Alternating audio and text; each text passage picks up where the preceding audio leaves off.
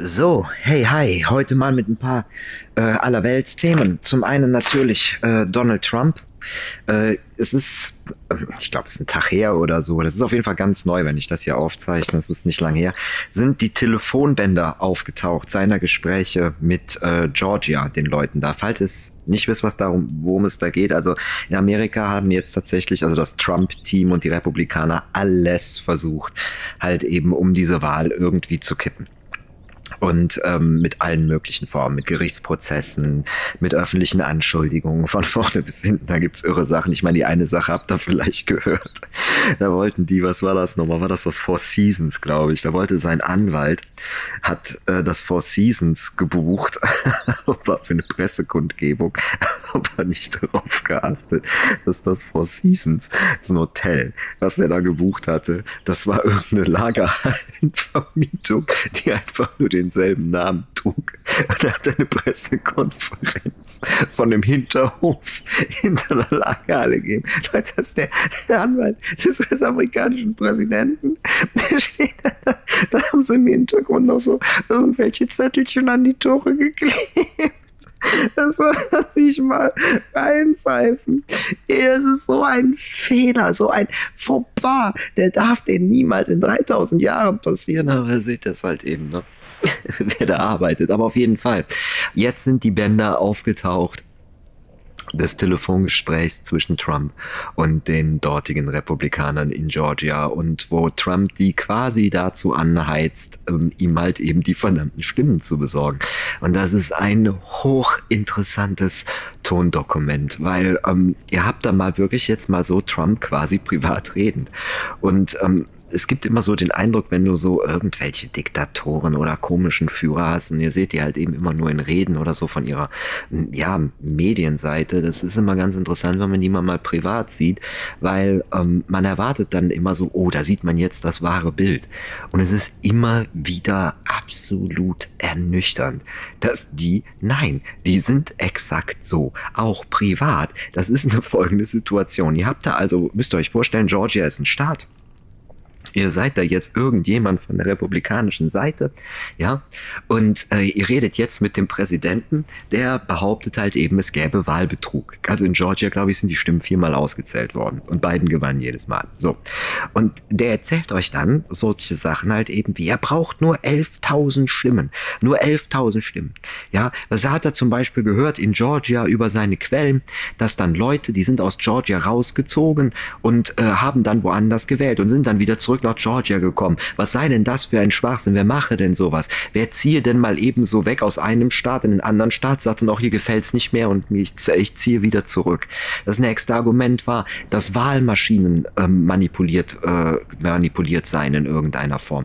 Der nächste, man würde Zettel, massig Zettel würden quasi zerstört werden, von denen das Letzte, was, die, von denen man wüsste, was keiner weiß. Das nächste sei, es sind ganz viele Leute auf ihn zugekommen, die haben gesagt, sie wollten wählen, halt eben am Wahltag. Und dann sind sie weggeschickt worden, weil sie angeblich schon mit einer Briefwahl abgestimmt haben, was überhaupt nicht stimmt. Und da sitzen dann diese ganzen Senatoren quasi vor denen und die hören sich ein Argument nach dem nächsten an. Und dann denke ich immer jedes Mal, dann sitzen die da und die diskutieren mit dem und sagen denen dann halt eben, ne, also ähm, Herr Trump, Sie müssen leider wissen, so Social Media, jetzt bei den Leuten, die behauptet, sie wollten wählen, konnten aber nicht, weil sie schon angeblich mit Briefwahlstimme abgestimmt hätten. Und da sitzt dann der Senator da und sagt ihm dann halt eben, ja, wissen Sie, Trump, Sie können sich nicht auf die, auf die Social Media so verlassen. Worauf der den unterbricht, sagt, das ist nicht Social Media, ich verlasse mich selber nicht auf Social Media, ich, das ist Trump Media, von dem ich dir hier was erzähle. Und fängt dann an, nochmal den ganzen Wust halt eben, wie, was weiß ich, Demokrat X und Y sich kaputt lachen würden über deren Dummheit halt eben. Dann die Sache mit den Maschinen, da sagt er, ja, da sind wir auch investigativ dabei, aber ähm, das ist nicht von dieser Wahl, das ist von der letzten Wahl. Das ist also von 2016. Da sind die hinterher. Die haben schon gar nicht mehr die Dinger benutzt in irgendeiner Form. Dann ähm, diese Vorwürfe, dass angeblich Tote gewählt hätten, da sagt er, ja, ist bei zwei Leuten der Fall gewesen. Zwei Leute sind, ob, ob die gewählt haben, weiß man nicht, aber die haben halt eben dann tatsächlich zwei tote Wähler im gesamten Staat von Georgia. Was natürlich nichts ist. Ne? Also selbst, selbst bei, was weiß ich, nehmen wir mal, die hätten ja nur zwei Millionen oder was, das kann passieren. So solche Fehler, dass da irgendjemand auftaucht. Aber ähm, ja, wie gesagt, die sitzen da und diskutieren die ganze Zeit halt eben mit dem und was dann sagen, hören Sie, von unseren Leuten, wir können das nicht, äh, wir können das nicht nachvollziehen, wir, wir können das nicht feststellen, von was Sie uns hier erzählen. Da gibt's dann auch eine, die sagt dann halt eben, Herr Präsident, wenn Sie doch darüber Daten haben, dann schicken Sie uns doch mal diese Daten zu, damit wir uns das mal angucken können. Und daraufhin sagte dann halt, damit wir da halt eben aktiv werden können, wenn sie doch da Beweise haben, das wäre super, sofort hier einsetzen. Und darauf sagte dann halt eben, ja, er hatte nicht, äh, hat ganz viele Daten. Klar, wir haben das sogar dargelegt. Mit der Lupe können sie sich das alles angucken.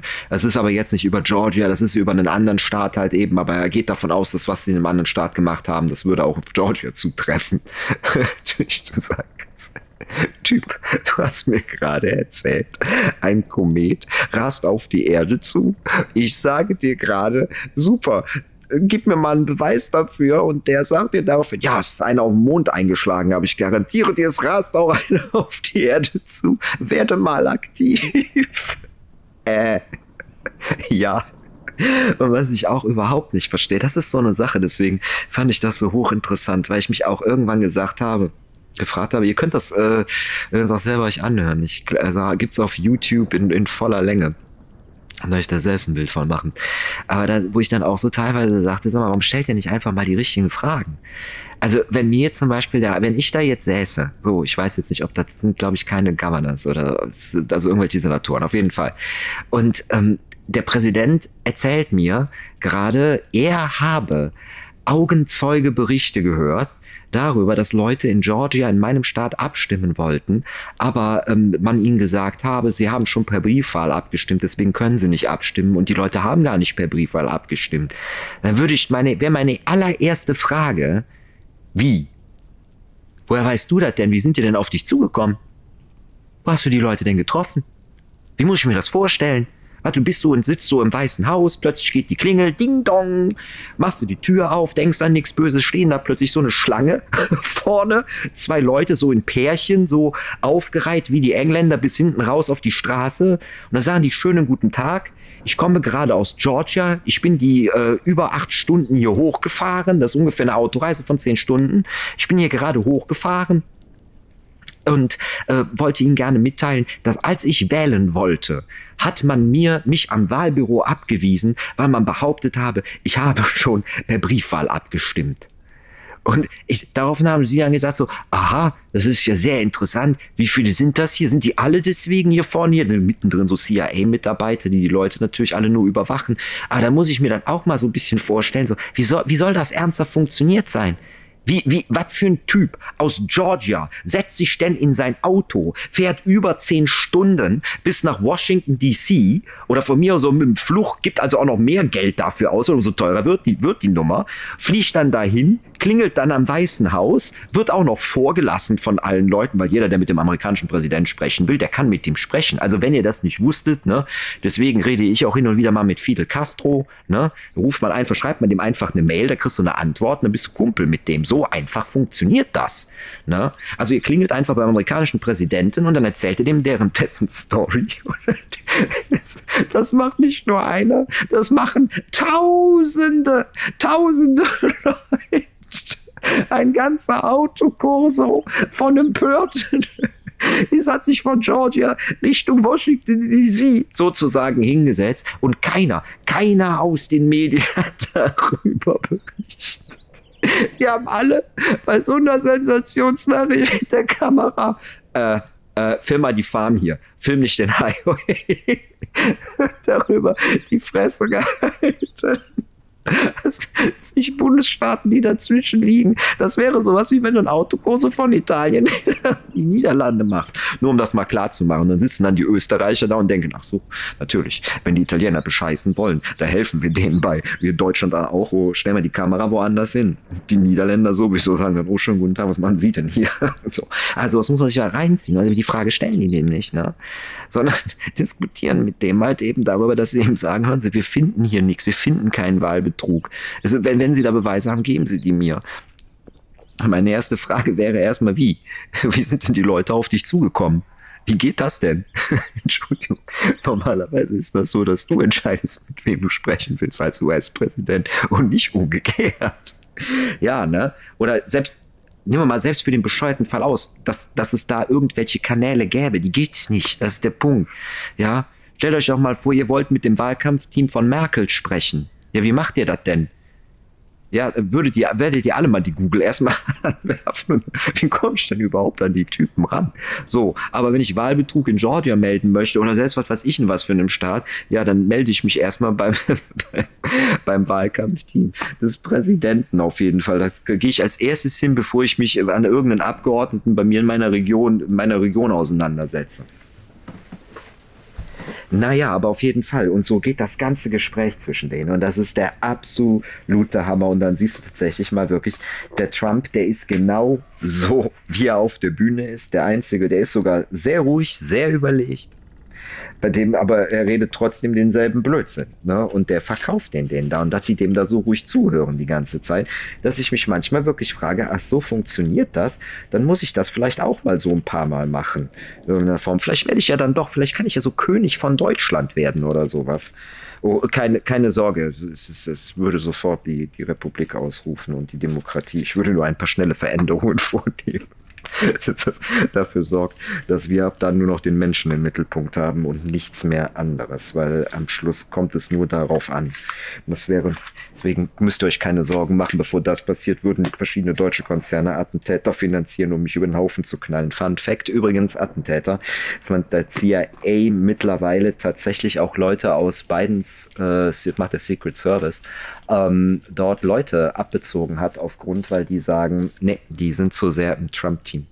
Und äh, sagen halt eben auch äh, die Befürchtung tatsächlich, dass ähm, aus diesen ganzen extremen Trump-Fans tatsächlich Attentäter rauskommen könnten. Die sehen das tatsächlich, sehen dessen Gefahr tatsächlich ähm, sagen wir mal so, die sehen äh, ihn in größerer Gefahr jetzt tatsächlich, dass da etwas passieren könnte in irgendeiner Form und haben deswegen auch schon umgestellt in in den, im, im Secret Service sagen natürlich nichts darüber, sondern sagen nur halt eben, also für die ist, da muss man sich auch keine Gedanken machen, weil natürlich selbstverständlich, äh, die haben einen Ruf zu verlieren, weil nehmen wir mal an, im Secret Service passiert da irgendeine Klatsche, irgendwas. Ja, ist egal für wen, ob wen die dann selber politisch sind oder nicht, das muss man sich immer vorstellen.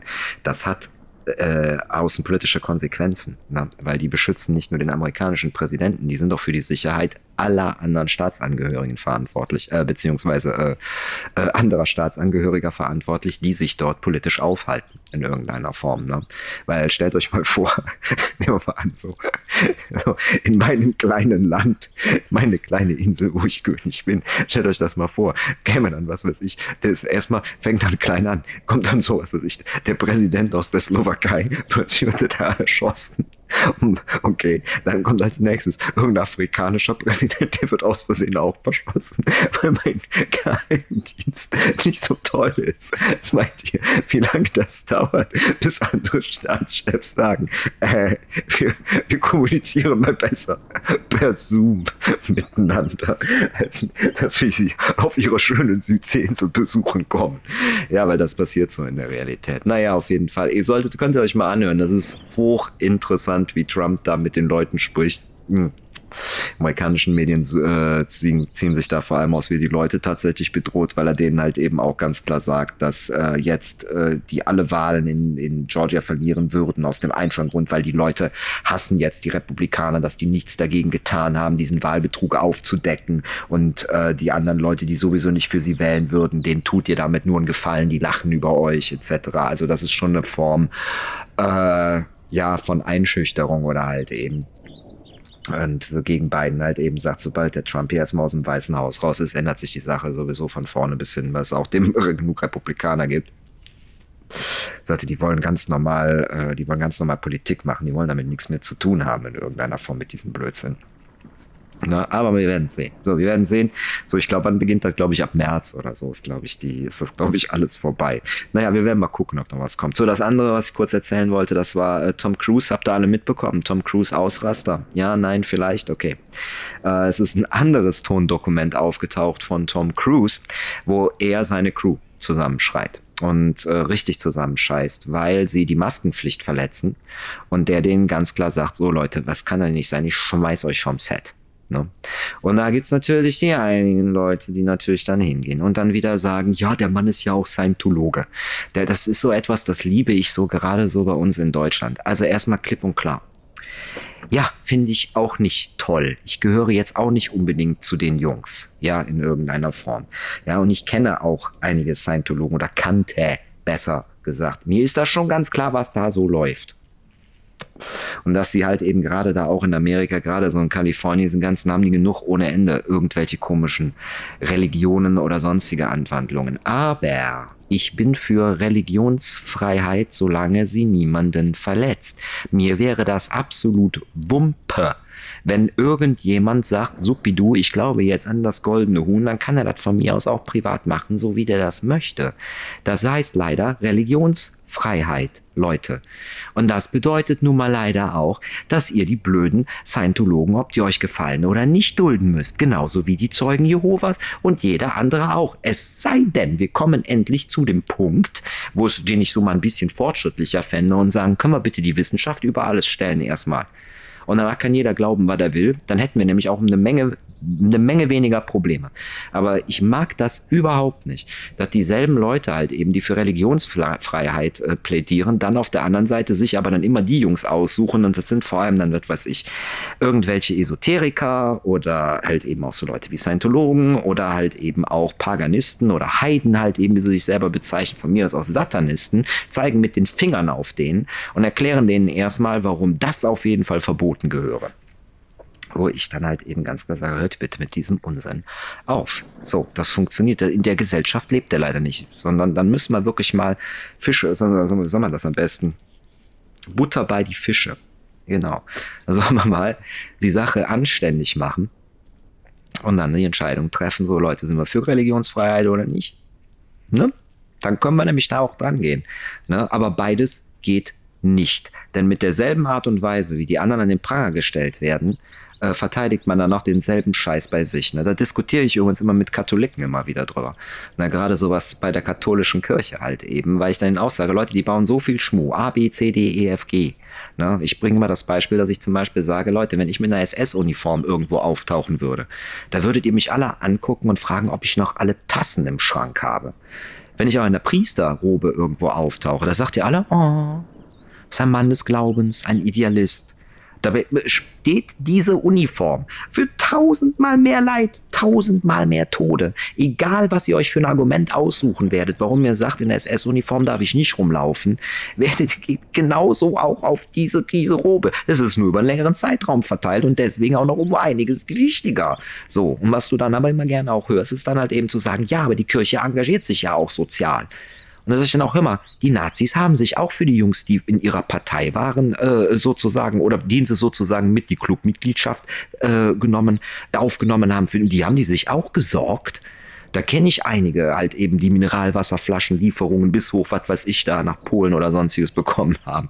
Und solche Späße, weil deren Vorfahren da irgendwie bei der, äh, sag schnell, bei der Sturmstadt, wie heißt das, SS, aber bei den Kampftruppen halt eben oder sowas waren solche Späße halt eben. Das war denen dann auch relativ egal, ob das ein Niederländer war oder nicht. Und die katholische Kirche, die kann auch nicht einfach in den Mittleren Osten reinfahren, um sich da für irgendeine andere Gläubige zu arrangieren.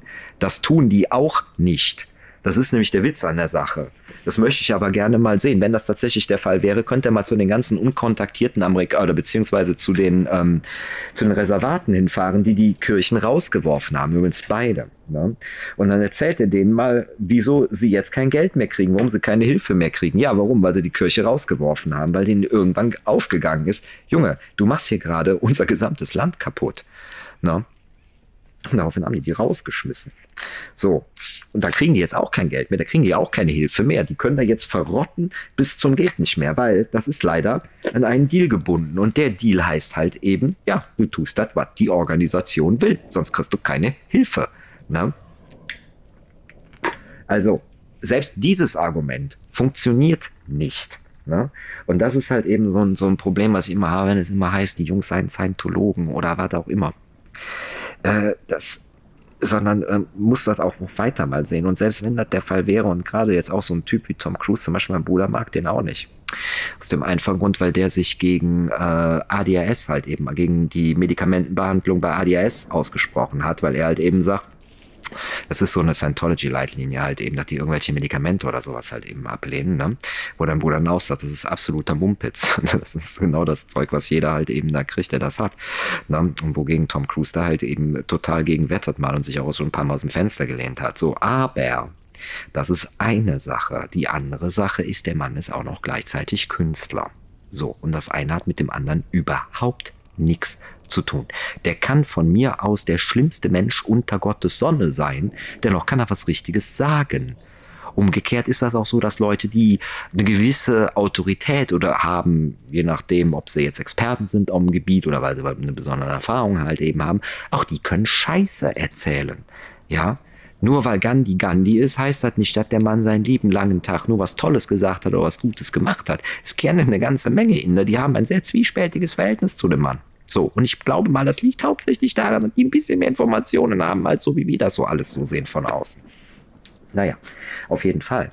So, also Tom Cruise hat seine Crew zusammengeschissen und ähm, denen auch tatsächlich halt eben da mit Kündigung gedroht. So, warum? Was war folgendermaßen war passiert? Ich kenne jetzt die Fälle nicht. Es war am Set von Mission Impossible 5. Ich kann das nur dem entnehmen, was er da sagt.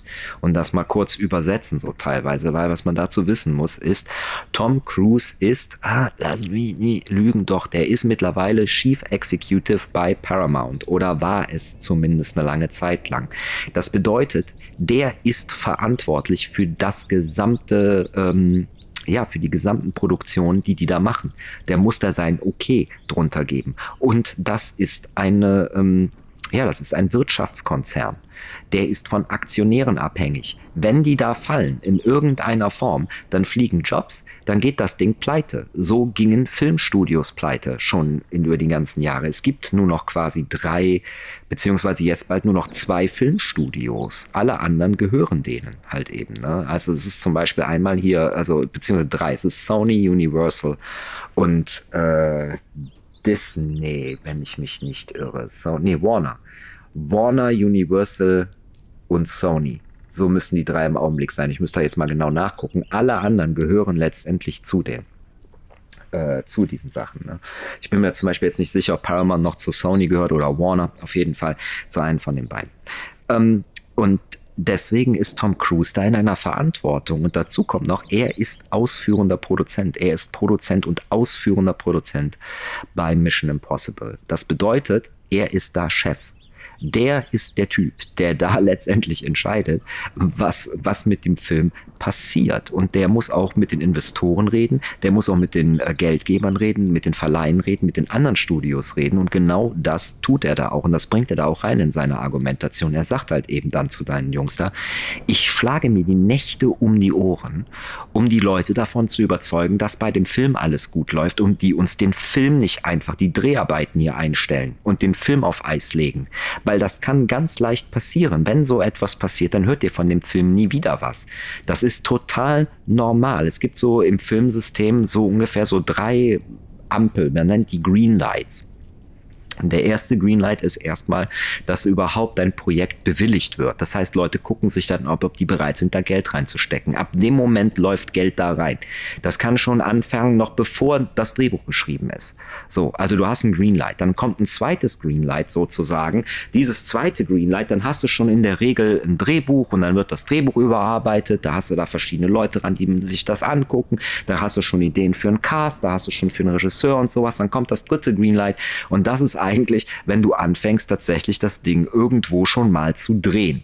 Wie gesagt, irgendwo schon mal zu drehen. Und dieses dritte, du, dritte Greenlight und der Punkt, der dann kommt, das sagt mir immer so Point of No Return, dass so viel Kosten letztendlich schon in den Film ge geflossen sind, dass du den jetzt nicht mehr abschießen kannst, weil ab jetzt ist es so, weil dann hättest du das Geld, hättest du zu viel Geld aus dem, aus dem Fenster rausgeworfen. So, also wenn er jetzt zu Ende gedreht wird, auch wenn er dann mehr Kosten verursacht, kannst du auf jeden Fall sagen, so, okay, das, damit müssen wir jetzt gehen mit dieser Nummer halt eben. So, das, deswegen gibt es ganz viele Filmprojekte, die einfach anfangen, die auch produziert werden. Das habe ich ja selber auch im eigenen Leib paar Mal erlebt mit einigen Sachen. Ähm, die, die schießen dann hoch und dann werden die wieder fallen gelassen. Das ist total normal. So, es ist tatsächlich nicht so, dass du irgendwo anrufen kannst und dann, sag ich mal, wirfst du dann ein Drehbuch ein und dann sagen die ja oder nein. Und dann, dann wenn die ja sagen, hat, bist du quasi, beginnen quasi so ein halbes Jahr später die Dreharbeiten. Das kannst du knicken, sowas. Das sind so ganz, ganz, ganz tolle Ausnahmen, wo sie mal zufälligerweise ein Buch gesucht haben und gerade dann kam mal einer durch die Tür und hat es gehabt, so nach dem Motto. Und dann haben die gesagt, ju, das machen die. Na, das seht ihr zum Beispiel auch so an, äh, an Screen-Tests und alles Mögliche. Da gibt's eine riesige Vorproduktionsphase, die du eigentlich kaum, kaum siehst oder kaum wahrnimmst und wo auch kaum drüber gesprochen wird. Hier, ähm, ich wollte euch ein paar gute Filme, hey, lass mir kurz über Tom Cruise noch erzählen, aber nur eine kleine Side-Anekdote über äh, Sorkin. Äh, da ist ein Film, den ich euch empfehlen kann. Das ist das, ich weiß nicht, wie er auf Deutsch heißt, aber gibt's auf Netflix. Das ist Trial of the Chicago Seven. Also wenn ihr Netflix habt, sucht mal nach Trial of the Chicago Seven. Und dann erzähle ich euch, der Film ist quasi 14 Jahre in Vorproduktion gewesen. Ja. So, aber das ist für einen anderen Podcast. Auf jeden Fall Tom Cruise zurück. Das muss man halt eben wissen. Der Mann, der ist der Produzent, der ist der Chef. Und der ist dafür verantwortlich, dass diese Produktion am Laufen bleibt. Und deswegen argumentiert er auch so und sagt halt eben, Leute, hier hängen Arbeitsplätze von Leuten mit dran. Das hängen Leute an, die ihre Kinder aufs College schicken und sowas. Und ihr gefährdet mit eurer rücksichtslosen Art, dass ihr keine Masken tragt am Set, damit, dass diese Produktion hier eingestellt wird und damit letztendlich der Film eingefroren wird. Und dann sagt er halt eben auch ganz klein, man muss sich mal bitte Folgendes vorstellen. Also er sagt das nicht, aber das muss man so von außen sich mal vorstellen. Tom Cruise ist Mission Impossible. Der ist so gesetzt mit diesem Charakter. Die Leute gucken diesen Film, diese Mission Impossible Reihe überhaupt nur wegen Tom Cruise. Wenn ihr versuchen wolltet, da selber nochmal dasselbe Produkt zu machen, um euch da überhaupt so zu etablieren, das ist sau schwer. So bei diesen Actionfilmen. Deswegen, wenn ich jetzt hier ein paar Actionfilme nennen würde, da würdet ihr, wie gesagt, ihr werdet das alle merken, dass da letztendlich ein etablierter Star mit hintersteht, mit dem auch die Reihe nur funktioniert. Hier, Fast and the Furious, ja, nimmt er zum Beispiel als Beispiel, habt ihr sofort die Gesichter vor Augen. So, John Wick, ja, habt ihr auch sofort Keanu Reeves im Kopf, ne? Hier, wenn ich sage James Bond, James Bond trägt sich über den Namen, aber ihr denkt da jetzt alle an Daniel Craig. Ne? Und genau das ist halt eben diese Sache. Deswegen Mission Impossible funktioniert nur mit Tom Cruise. Das geht nicht anders. Und jeder außerhalb von Tom Cruise ist in dieser Produktion ersetzbar. Weil nur mit ihm funktioniert der Film. Ohne ihn ist das irgendein Actionfilm, der zwar einen Titel trägt, aber ja, leider der Titel ist nicht stark genug, um damit viele Leute letztendlich zu begeistern. Und die Leute wollen Mission Impossible mit Tom Cruise sehen und seine Stunts und was auch immer der da halt eben macht. Was ist ein etablierter Charakter da drin. Ne? So, auf jeden Fall. Ne? Und da sagt er, deswegen sagt er da auch ganz klar, halt eben, Jungs, wenn ich euch das noch einmal sehe, und er witzigerweise sagt, ich habe es euch vorher schon mal gesagt. Und das finde ich ziemlich interessant und das ist wirklich etwas so bei Film Cruise und auch bei Filmschaffenden, wo ich da manchmal denke, oha weil dass die tatsächlich alle meinen, äh, sie spielen. Also es gibt es viele gibt viele Teamspieler, auch viele gute Leute, aber ähm, ehrlich gute Leute.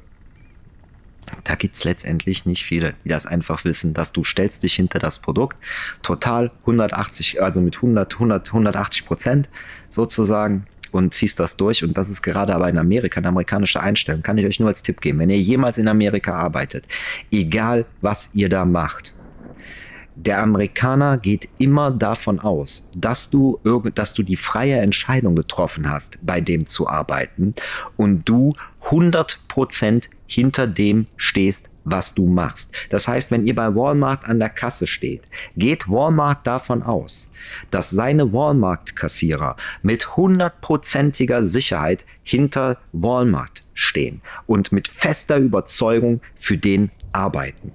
Dass das in der Realität nicht immer so ist, spielt keine Rolle, aber darauf setzen die extrem viel. Also steht immer hinter euren Produkten, egal was ihr da drüben macht. Weil so, deswegen haben die auch, die, die sind viel, die Amerikaner sind zum Beispiel viel pünktlicher als wir Deutschen. Das weiß kaum einer. Das ist aber zum Beispiel so. Weil für die ist deswegen kommen nicht fünf Minuten zu spät. Das kann schon ein Problem sein. Ich bin mal in ein Riesending gefahren, halt eben, weil ich äh, eine halbe Stunde zu spät kam kein Witz. Zu einer, äh, zu einer, zu einer Sache, da sind die beide drüber aufgerastet und ich hatte mich verfahren. Ich kannte die Gegend nicht. So, und äh, da sind die, sind die, das war echt, das war ein riesen Fauxpas. Ne? Und äh, wie gesagt, deswegen sage ich euch das nur. So ticken die Amerikaner halt eben. Du stehst immer hinter deinem Produkt, egal was du machst, egal wie lächerlich es ist, egal wie doof es ist. Ne? Aber du musst dahinter stehen. So, und deswegen bringt er das da auch ein. Und da hast du natürlich Leute, die denken so, ich habe es geschafft, weil die Crews, mit denen er da arbeitet, Leute, das sind Hollywood-Leute. Das ist die Creme de la Creme, wenn du so möchtest, in irgendeiner Form. Ja? Die Jungs, die haben sicherlich ein gutes Resümee, die haben eine gute Auftragslage und die verdienen auch richtig Kohle, gut Kohle damit. Also die sind mit Sicherheit, also die können sich das aussuchen. Ne? Nur, wie gesagt, und dann hast du dann halt eben da den Fall. Und deswegen sagt er klipp und klar zu den Leuten, ich habe es euch einmal gesagt. So, und deswegen sagt er auch, er sagt, es tut mir leid, aber ich bin sogar über, ich bin mittlerweile so enttäuscht, dass eure, ich bin, stehe über eurer Entschuldigung. Mit einer Entschuldigung ist das nicht mehr getan. Das ist halt eben aber denen ist die Brisanz der Lage überhaupt nicht bewusst und überhaupt nicht klar da letztendlich. Und sie riskieren mit ihrem Fehlverhalten, indem sie sich quasi da, was weiß ich, es geht darum, dass die sich hinter einem Monitor getummelt haben, alle ohne Maske, die Sicherheitsabstände nicht eingehalten haben und damit letztendlich demonstriert haben. Und zwar wirklich allen demonstriert haben, dass sie quasi diese Sache nicht ernst nehmen, von vorne bis hinten und natürlich damit auch eine Vorbildfunktion haben den anderen gegenüber. Ne? Weil die, die, wenn du schon am Monitor gucken kannst Mission Impossible, das ist schon eine höhere Nummer. So, ne? Das ist nicht mehr so was wie der Setbauer oder so, selbst auch ein Nebendarsteller nicht. Ne? Das sind die Jungs halt eben, ne? weil die natürlich, ähm, ja, das ist, das ist, so eine Wertigkeit in der Kunst, aber dafür damit will ich jetzt nicht langweilen. Ne? Ja, aber deswegen ist, hat Tom Cruise da so rumgeschrien und das auch mit Recht. Der hat absolut Recht. Ich sehe das genauso. Ich finde auch eines der größten Fehler immer die Leute machen, auch gerade in der Kunst, dass die sich nicht mit den Produkten identifizieren, die die da machen. Und so tun wie mal, als sei das irgendeine Dienstleistungsbranche und damit auch indirekt immer wieder ausdrücken, dass es denen eigentlich nicht ernst ist mit dem, was sie da machen. Und das, das kann ich von vorne bis hinten nicht auch ab aus dem einfachen Grund, weil du dann nämlich diese Mittelmäßigkeit aufmachst und über diese Mittelmäßigkeit, da habe ich schon mal im letzten Podcast halt eben gesprochen, die sich dann letztendlich überall in der Kunst auftut. Ne? So, auf jeden Fall. Also könnt ihr mal reinhören, ne? Donald Trumps lange Rede und ansonsten halt eben Tom Cruise kleiner Ausraster. Ähm, wie der da reagiert, der Mann, der hat also absolut recht mit dem, was er da sagt. Ich finde es eigentlich, also ich weiß nicht, wieso es da überhaupt angeblich eine Diskussion drüber gegeben hat, weil deswegen greife ich das mal gerade so für euch auf, so weil es in Deutschland tatsächlich auch thematisiert wurde, weil klar, ist ja Tom Cruise, der ist ja Scientolog, deswegen gucken wir da immer mit Argusaugen drauf, was der Mann macht. So, ne, als kleiner Funfact, Danny DeVito ist auch und John Travolta übrigens auch Scientologen. Noch weiß ich nicht. Äh, Demi Moore, wie gesagt, war jahrelang Scientologin, nur mal so als Beispiel. Ne? Also ja, die gibt's da wie Sand am Meer genauso wie Buddhisten und äh, auch noch ein paar andere. Ne? Falls, falls jetzt einer denkt, Mel Gibson. mein geliebter Mel Gibson, meine lieben Hörer, ist Katholik. Kein Witz. Ja, der gehört nicht zu irgendeiner komischen christlichen Sekte. Der ist hardcore katholisch, der Mann. Kein Witz. weiß kaum einer. Wird immer so getan, als ob der auch zu irgendeinem zu komischen, was weiß ich da, äh, die, wie hieß das nochmal? Äh, ich habe den Namen schon wieder vergessen, habe ich auch mal einen kennengelernt. Äh, äh, Zeugen gegen die Ermordung Christus oder irgendwie sowas, auch so eine Kirche. Ey, ich, das ist auf Deutsch übersetzt, auf Englisch macht das mehr Sinn, auf jeden Fall aus. Die haben da, haben da Kirchen, von denen habt ihr noch nie was gehört. Ja, nee, nee, nee, Mel Gibson ist Katholik. Der ist tatsächlich katholisch. Naja, auf jeden Fall. Hm mein geliebter katholischer Bruder. Mel. Naja, auf jeden Fall. Dem Mann wurde auch um einiges Unrecht getan. So, falls es, ach so, komm, erzähle ich euch noch die Nummer mal. Es hat eigentlich Robert Downey Jr. super um Punkt gebracht. Also Robert Downey Jr., Iron Man ist euch ein Begriff, ne? Und er hat irgendwann gesagt, er ist diese Scheiße leid, dass die Leute halt eben andauernd weiterhin Mel Gibson hier für seine Trunkenheit oder für seinen Alkoholkonsum verantwortlich machen, wo er selber sagt, Leute, ich war selber mal in der Nummer, wer das nicht weiß, Robert Downey Jr., der Mann, der war ein Teenie-Star, der war so ein Typ wie Johnny Depp. So, so bekannt und so beliebt war der sozusagen in seiner, in seiner Jugendzeit.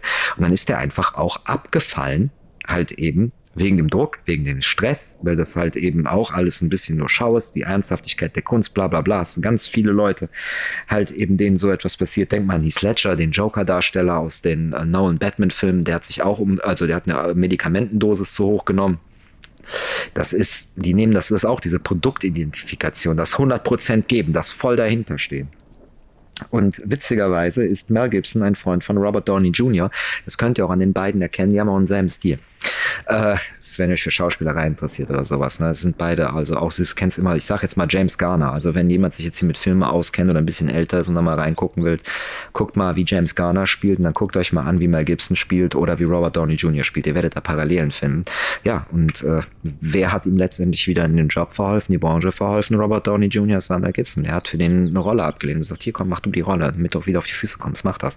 So nach dem Motto. Und heute ist Robert Downey Jr. durch die ganzen Marvel-Produktionen und Iron Man wieder ein riesen, ein riesen Typ. Ne? Und das meine ich halt eben. Ne? Und, das, und er sagte deswegen halt eben auch so, es ist eine Unverschämtheit, dass die Leute da immer weiter auf Mel Gibson letztendlich rumreiten würden und irgendwann sagt er, ist doch mal gut. Ne? Jetzt ist ja und ist auch vor allem über was? Jetzt hier, der hat keinen umgebracht.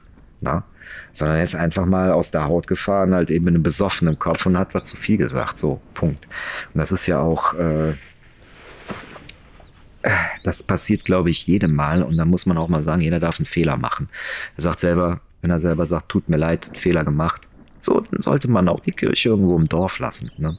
So, auf jeden Fall, das habe ich noch kurz was über Mel Gibson erzählt und Robert Downey Jr. Ich sage euch nur, die beiden sind gut befreundet. Also, ähm, wenn ihr was gegen Mel Gibson habt, denkt immer daran, euer geliebter Robert. Der hängt mit dem in einem, äh, hängt mit dem in einem Boot drin. Naja, so, auf jeden Fall. Das war's von mir über diese beiden Reden. Haltet die Ohren steif. Bleibt gesund. Macht's gut. Ciao, ciao.